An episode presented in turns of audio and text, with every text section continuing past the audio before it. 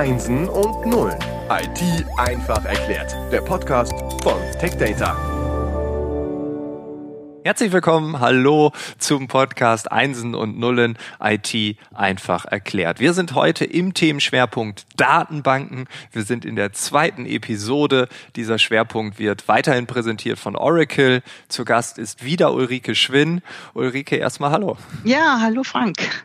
Schön, dass du wieder da bist. Und ich habe natürlich ein bisschen gestalkt. Ich habe geguckt auf deinem LinkedIn-Profil, was machst du so? Ich habe ein bisschen gegoogelt, auch um zu verstehen, wie sieht dein Daily Business aus. Und da ist mir aufgefallen, du bist auch Bloggerin. Ja. Das äh, ist vielleicht ein Hobby, vielleicht eine Ergänzung zu deinem Job, das musst du mir vielleicht mal erklären. Ja, das ist eine, das ist eine Ergänzung zu, zu meinem Job auf jeden Fall. Und das Bemerkenswerte ist, glaube ich, dass, dass der Blog auch auf Deutsch ist. Gerade in der Technologie, in der ich mich befinde, jetzt so ja, äh, IT, ist, gibt es ja sehr viele Sachen in englischer Sprache. Und äh, wir haben uns mal als Team und ich speziell habe es mir dann auch äh, auf die Fahne geschrieben, eben alle Sachen, ähm, die ich mal erklärt habe, dann eben auch als äh, im Blog zu schreiben, beziehungsweise auch wenn Kunden äh, vielleicht ein Problem haben, ein Problemverhalten haben oder eine, eine Lösung für einen Sachverhalt haben, dass wir das einfach niederschreiben und zwar in deutscher Sprache. Und äh, es ist immer was anderes, wenn man mit Deutsch oder Englisch zu tun hat. Also auch unsere Handbücher sind ja auf Englisch auch alle, aber trotzdem, das mit dem Deutschsprachigen ist, glaube ich, eine äh, gute Geschichte für einen selbst. Also für mich, ich kann nachlesen übrigens, man vergisst ja auch.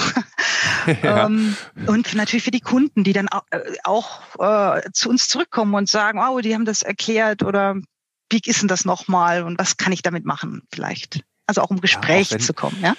Ja, definitiv. Auch wenn wir vielleicht alle der englischen Sprache mächtig sind oder zumindest größtenteils, ich meine, äh, in einer Fremdsprache gerade auch technische Details, die Feinheiten dann wirklich so zu übersetzen, ja. wie das ist ja oft ja, auch, auch wenn man, da mag man sich vielleicht manchmal selbst ein bisschen überschätzen, äh, aber dann in die richtigen Stellen kommt dann die Demut ja wieder hervor, wo man sagt, hä, habe ich nicht verstanden. Und wenn es dann eine Übersetzung gibt, okay, das ist äh, clever.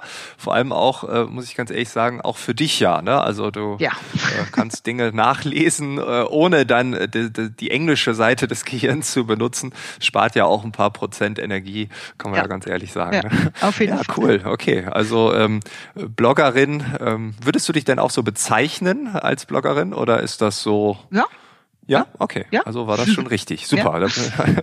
habe ich das gut formuliert. Das freut mich. Ähm, wir reden über Datenbanken und mir ist nach der ersten Episode aufgefallen, dass du hattest KI gesagt, ähm, äh, Automatisierung wir haben ja in der IT viele Hype-Themen und wir reden äh, jetzt in diesem Schwerpunkt über Datenbanken und ich habe das Gefühl, Datenbanken gibt es seit 100 Jahren und das ist ja so was irgendwie das Gegenteil von den Trendthemen, von den Hype-Themen, die wir da draußen ja fast schon tagtäglich um die Ohren geschlagen bekommen.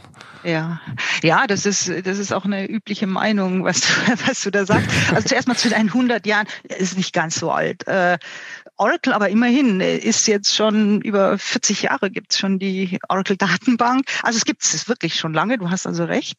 Aber die Datenbanken haben sich weiterentwickelt. Äh, das heißt, die sind nicht nur ähm, Datenspeicher, äh, ein dummer Datenspeicher, sage ich einfach mal, sondern die können ganz, ganz viele ähm, Technologien vereinen oder einfach auch zur Anwendung bringen.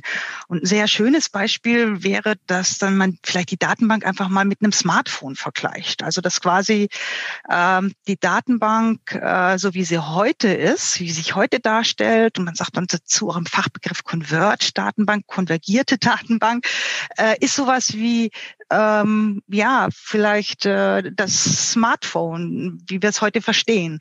Weil zum Beispiel, was hat man früher gehabt? Man hat es ja jetzt vielleicht auch noch, aber früher hat man auf jeden Fall ähm, eine Kamera gehabt zum Fotografieren. Ähm, man hat vielleicht auch noch ein Diktiergerät gehabt, als ganz früher. Oder man hat, weiß ich, äh, natürlich Blutdruckmessgerät oder, oder eine App äh, oder, Geoinformationen, also dass ich ein, ein ähm, solches System habe. Und was habe ich jetzt? Die meisten haben doch nur ein Smartphone. Ja, die fahren in Urlaub, sagen Smartphone und machen meine Fotos mit. Ja. Ähm, und das ist so ein bisschen das, was die Datenbank ist. Die Datenbank ist quasi das Smartphone. Sie kann all diese Dinge jetzt, ohne dass ich spezialisierte Applikationen habe oder spezialisierte Geräte, kann sie das ähm, selbst tun. Ne? Ich brauche also nichts Spezialisiertes hier einzusetzen. Jetzt mal ein bisschen ja. plakativ ausgedrückt. Ja, ja. Und wenn ich das dann jetzt so weiterdenke, ich meine, klar, früher hatte man die Landkarte oder äh, solche Dinge oder die Kamera, äh, die genau. hat man mitgeschleppt. Jetzt haben wir alle äh, das auf dem Smartphone.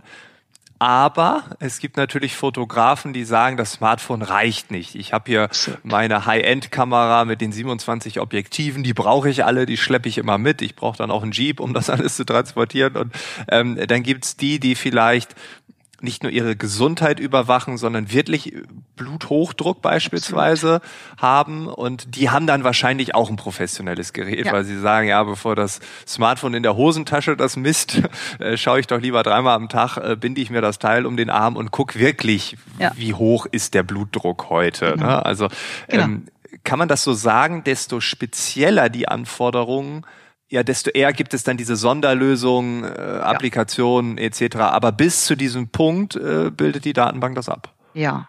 Und du musst auch überlegen, du brauchst äh, Fachleute, die dann das auch vielleicht das ganz Spezialisierte, das Hochspezialisierte, das müssen die dann aber auch wissen und können. Ähm, das ja. heißt, äh, du, du ziehst dir natürlich dann, wenn du mehrere Geräte hast oder sagen wir mal mehr Software, mehr Technologien, brauchst du natürlich auch diese absolut hochspezialisierten Leute, die müssen es Wissen haben und die dürfen auch nicht mehr weggehen. wenn ich was Hochspezialisiertes entwickelt habe, dann brauche ich das Know-how. Ja? Oder ja. Dokumentation zum Know-how, sagen wir es mal so. Ähm, Genau, und das ist äh, so ein bisschen der Vor- und Nachteil, wenn ich sage. Also einmal hochspezialisiert, ich habe den Mann, der kann das auch schnell oder die Frau und kann das schnell programmieren. Ähm, oder zu sagen, äh, ich brauche es nicht so hochspezialisiert, ähm, aber ich, ich will jetzt aber eine Geoschnittstelle. Alles hat eine Geoschnittstelle. Ich will hier auch äh, einfach, wenn ich die Adresse eingebe, wissen, wo das ist. Da soll mir die Karte angezeigt werden. Dazu brauchst du keinen Spezialisten. Ja, dazu brauchst du keine mhm. spezialisierte App. Ja. Ja, okay. Und das äh, auch die die Anwendung an sich. Also äh, wenn ich jetzt der User bin, also ich nehme auch mal dieses Fotografiebeispiel, da muss ich ja schon wissen, welche äh, welches Objektiv nehme ich jetzt, um das beste Bild zu kriegen. Ja. Das heißt, auch auf der Seite braucht man ja wieder Wissen äh, und und eine ja. Datenbank oder das Smartphone bildet halt erstmal die, das Fundament ab. Ähm, äh, ich finde das ganz interessant, dass du jetzt äh, sagst, die Geodaten, ne? also dass ja. wir ähm, zum Beispiel nicht nur eine Adresse bekommen, sondern auch eine Landkarte, wie bei genau. Google Maps oder, oder TomTom und Co., die das ja auch schon gemacht haben. Mhm. Ne? Und äh, wir sehen immer nur die Oberfläche. Wir schauen ja gar nicht, was ist dahinter. Ja. Und das sind dann ja eigentlich immer die Datenbanken, oder? Ja, das ist ja das Jein, das ist ja genau der Punkt. Äh, es, es könnte, in dem Fall, den ich jetzt gesagt habe, könnte es wirklich eine Datenbank sein. Aber hm. es können natürlich auch ganz viele Schnittstellen sein. Ich sag mal nur den Begriff äh, Microservices oder Mikrosysteme. Viele kleine Programme könnten es ja auch sein. Ah, okay. ähm, und äh, aber für dich sollte es nach außen so ausschauen, als ob das schön funktioniert, durchgehend funktioniert. Und wenn mal was nicht funktioniert, dann rufe ich an einer Stelle an oder schreibe eine E-Mail oder mache eine Einstellung anders und dann sollte das überall in meinem ganzen Verlauf anders sein. Äh, aber das ist ja genau so ein bisschen der, der Punkt auch an der Stelle. Wenn ich es in der Datenbank habe, dann habe ich auch eine Stelle, wo ich nachgucken kann und sagen kann, ja, ja, okay, ähm, das machen wir jetzt noch ein bisschen besser, noch ein bisschen schöner. Und dann werden alle anderen Schnittstellen äh, ziehen das natürlich nach, also die innerhalb der Datenbank sind. Also dass man sich das so vorstellen kann. Also für dich, wie gesagt, ist es so wie eine Single, Single View oder so eine, so eine ähm, Oberfläche, wo du draufschauen kannst und es sieht einheitlich aus. Es könnte aber sein, dass es sowas wie so ähm, ja, mehrere Microservices ähm, darunter liegen. Ja, das kann natürlich sein. Okay. Und wenn du jetzt dir überlegst, wie entwickelt sich das? Also wir haben Microservices, wir haben die Datenbank. Äh, gibt es dort eine Verbindung, also dass quasi Datenbanken mit Microservices oder die Datenbank wird so ein bisschen in diese Richtung gedrückt? Gibt es hybride Formate? Also wie, wie ja. kann ich mir das vorstellen? Ja. Sind das zwei völlig entgegengesetzte Nein. Entwicklungen? Nee, äh, ähm, nee, gar nicht. Also äh, du könntest deine Microservices auch mit der Datenbank entwickeln, weil du könntest die Datenbank, man sagt dazu Multitenant aufsetzen. Das heißt, du könntest wirklich jeder Software auf seinen seinen isolierten Topf geben. Ja, das, das geht. Ja. Das heißt, es ist keine Gegenentwicklung, sondern das ist eigentlich eine Mitentwicklung. Ähm, mhm. Das heißt also auch die Kommunikation untereinander. Man muss sich immer überlegen, solche Microservices müssen ja kommunizieren ja, mit einem Event oder sonstigem halt. Auch das äh, wäre in der Datenbank auch einfacher zu regeln. Aber wie gesagt, man kann die Geschichten miteinander natürlich verwenden, also eine spezialisierte Anwendung haben und zu sagen, ich hätte aber gerne einen Datentopf, der in einer Datenbank drin ist und der ist isoliert für mich, das funktioniert. Das, da gibt's extra Konzepte für solche äh, Geschichten. Ja. Und wie gesagt, Converge Datenbank ist ja hier das Thema, da vielleicht auch zu sagen, die Daten müssen nicht nur in der, können nicht nur in der Datenbank liegen, sondern die Daten können auch außerhalb der Datenbank liegen. Äh, das vielleicht auch, hat vielleicht auch mal eine wichtige Relevanz, weil warum soll ich ein Video in die Datenbank legen? Nur mal als Beispiel von der, von der Größe her, ich mache ja nichts damit. Äh, beziehungsweise bestimmte äh, Daten, wie zum Beispiel bei CERN, wenn die irgendwelche Testreihen machen, die können nicht alle oder sollten oder müssen gar nicht alle in der Datenbank liegen, weil ich sie gar nicht alle auswerten will, dass auch so ein hybrides Konzept möglich ist ich dann die Daten in der Datenbank habe und quasi wie so ein, ein Sichtglas auch über die Daten außerhalb der Daten liegen kann und auf beides mit einem Zug zugreifen kann. Also sowas nennt man Hybrid. Mhm. Ja? Also man ist nicht gebunden zu sagen, wow, jetzt muss ich alles in dieser Datenbank speichern, sondern man hat die Möglichkeit, da wirklich ähm, übergreifend zu arbeiten und natürlich, was heute ja eine Relevanz, eine hohe Relevanz ja auch immer mehr gewinnt, ist, dass ich es in der Cloud gespeichert habe. Also einmal bei mir im Rechenzentrum, äh, dann, dass ich es in der Cloud gespeichert habe äh, und dass ich On-Premise-Datenbank oder eine, eine Datenbank in der Cloud habe. Also das ist, glaube ich, äh, das muss man auch alles sehen. Und für uns als User okay, also gibt es da keinen Unterschied. Ja, genau. Aber trotzdem, hinter der Oberfläche gibt es eine große Flexibilität, äh, verschiedene Bausteine, die wir einsetzen können. Ich würde jetzt mal einfach den Begriff Blockchain in den mhm. Raum werfen. Äh, ist das für dich etwas Neues? Ist das für dich da auch eine Ergänzung, etwas, was die Datenbankwelt äh, revolutionieren, verändern, ergänzen wird? Wie, wie würdest du das ah, einschätzen? ja, also gerade wo du Blockchain sagst, das ist äh, gerade in unserem aktuellen Datenbank-Release äh, möglich zu verwenden. Äh, Blockchain mit Bitcoins, ich meine, das ist eine Technologie, die sehr relevant ist für sichere Transaktionen, ähm, dass auch wirklich keine, keine Manipulationen an Daten, das ist also für, für mhm. hochsichere äh, Währungstransaktionen, sonstigen Transaktionen unheimlich wichtig, dass das sowas äh, auch als Technologie äh, mit der ganzen ähm, Sicherheit in der Datenbank liegt, ist, wäre zum Beispiel jetzt eine dieser modernen Technologien, äh, die Converge Datenbank eben auch beantwortet. Das heißt, man kann mit ganz normalen SQL also so wie immer, Tabelle auch, wenn man mal eine Tabelle angelegt hat, kann man sagen, das ist eine Tabelle, die wird nicht mehr verändert. Äh, die, die, äh, die ist quasi insert only, wie man so schön auch sagt. Die ist, jede Zeile ist miteinander kryptisch verkettet, sodass keiner in dieser Kette was manipulieren oder oder äh, äh, manipulieren oder zerstören kann.